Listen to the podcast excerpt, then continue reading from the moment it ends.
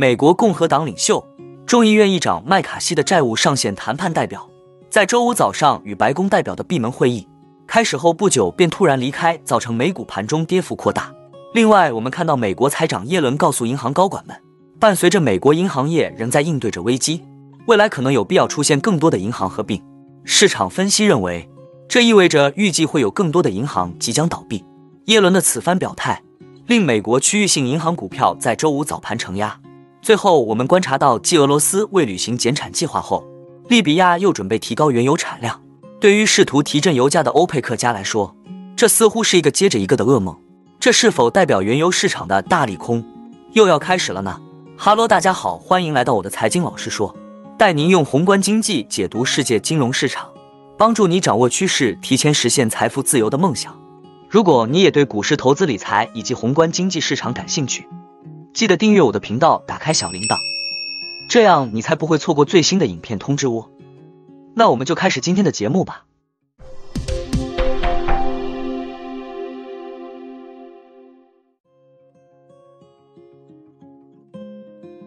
美国政府与国会领袖就债务上限问题进行的谈判陷入僵局。共和党代表 Gary Graves 说，谈判处于暂停状态，他不知道谈判代表们是否会在周五或周末再次会面。，Grave 上述表态给债务上限的谈判进展泼了冷水。而就在昨日，麦卡锡给出了迄今为止就债务上限谈判做出的最正面表态，其他的议员们也做出了乐观表态。周五随后。麦卡锡指责白宫抵制削减开支，他表示，支出水平是主要的症结所在。共和党人要求的支出上限比民主党人愿意让步的要严格。我们必须让白宫采取行动，他说。我们必须暂停一下。昨天我真的觉得我们就在能看到出路的地方。明年我们不能花更多的钱，我们必须比前一年花费更少，这很容易。周五美股收盘后，麦卡锡表示，共和党人将于美国东部时间周五晚间重返谈判桌。恢复债务谈判，动用宪法第十四修正案来绕开债务上限，解决不了任何问题。麦卡锡誓言将阻止拜登推动的增加政府开支行动。一位白宫官员承认两党之间存在分歧，并表示谈判将很困难，但仍有可能达成协议。白宫周五在一份声明中表示，双方在预算问题上存在真正的分歧，谈判将很困难。拜登总统的团队正在努力争取一个合理的两党解决方案。以便在众议院和参议院获得通过。当前美国两党谈判的重点是限制支出、撤销未使用的新冠疫情援助简化能源项目的许可，以及改变某些福利计划的工作要求。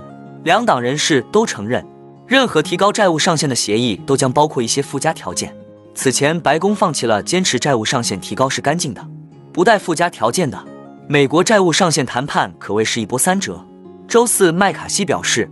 他和美国总统拜登指定的债务上限谈判代表可能最快本周末达成原则上的协议。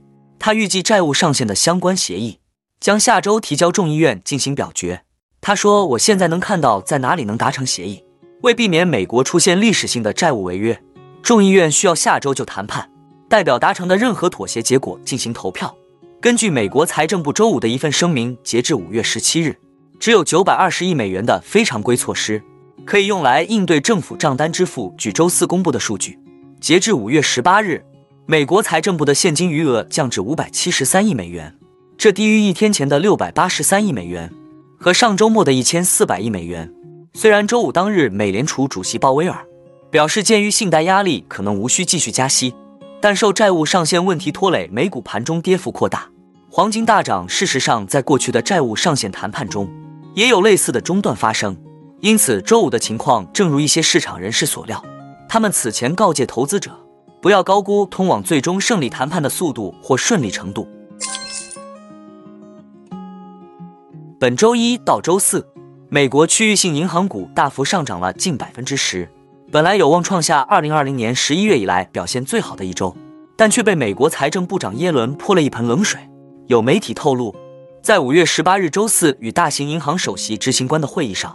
耶伦告诉银行高管们，伴随着美国银行业仍在应对着危机，未来可能有必要出现更多的银行合并。市场分析认为，这意味着预计会有更多的银行即将倒闭。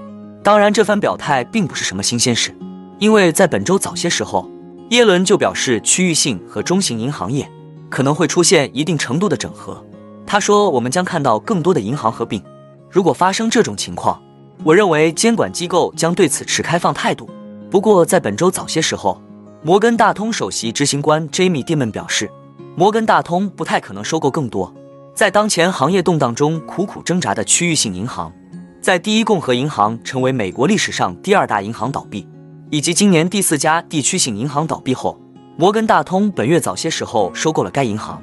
耶伦的此番表态令美国区域性银行股票在周五早盘承压，银行股周五总体回落，区域性银行跌幅更大。不过，美国财政部在会后的声明中称，耶伦谈到了银行业的压力，重申了美国银行体系的实力和稳健性，并感谢银行家们的领导和支持。但该公告并未提及对银行合并的讨论。值得注意的是，近期区域性银行的反弹，可能并不意味着美国银行业危机的结束，投资者却还在大举做空这些银行。考虑到每次卖空产生的合成多头压注，以上比例意味着在 ETF 和 KER 中。有将近百分之四十八的头寸在压住地区银行下跌，占比高于上周三的百分之四十二。北非最大的原油生产国利比亚的目标是到十二月将石油产量提高百分之八左右，这意味着其产量将达到十多年来的最高水平。利比亚国家石油公司董事长本达拉在接受采访时表示，到今年年底，利比亚每天应该能够生产约一百三十万桶石油。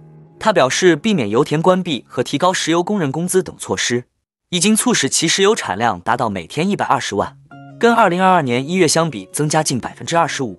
自二零一一年利比亚领导人卡扎菲被推翻并被杀害以来，该国一直受到政治动荡的困扰，政治僵局使敌对政府和派系之间相互反对。利比亚的原油产量经常受到内斗的影响，尽管今年该国的原油产量保持稳定。给人们带来了该国的麻烦可能将有所减轻的希望。本达拉称，在四十五个项目上高达一百七十亿美元的投资，将令该国国家石油公司在五年内将产量提高到每天两百万桶。如果持续下去，这将远远超过卡扎菲统治期间取得的任何成就。他表示，利比亚政府明年将为其提供开发更多油田的权利。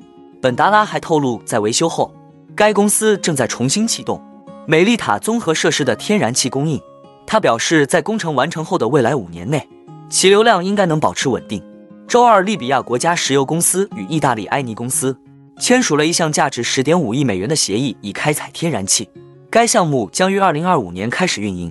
国际公司正努力扩大利比亚一些主要油田的产量，比如瓦哈油田。本达拉表示，埃尼公司和英国石油公司将在二零二四年底开始新的钻井作业。利比亚原油产量增加。对于试图提振油价的欧佩克家来说，无疑是一个噩梦；而对于压住油价反弹来说，这可能是一个新的利空。周二，IEA 曾指出，俄罗斯尚未实施其承诺的原油减产，出口反而创下俄乌冲突后新高，因其寻求增加能源收入以资助军费开支。无论是俄罗斯未履行减产计划，还是利比亚试图提高产量，都将导致油市供应增加，从而令油价进一步承压。那我们今天的节目就先分享到这里。你也喜欢用宏观经济看全球投资的机会吗？如果你也喜欢这样的内容，记得帮我点赞以及订阅分享，YouTube 的大数据就会再推荐类似的影片给你哦。那我们下一支影片见了，拜拜。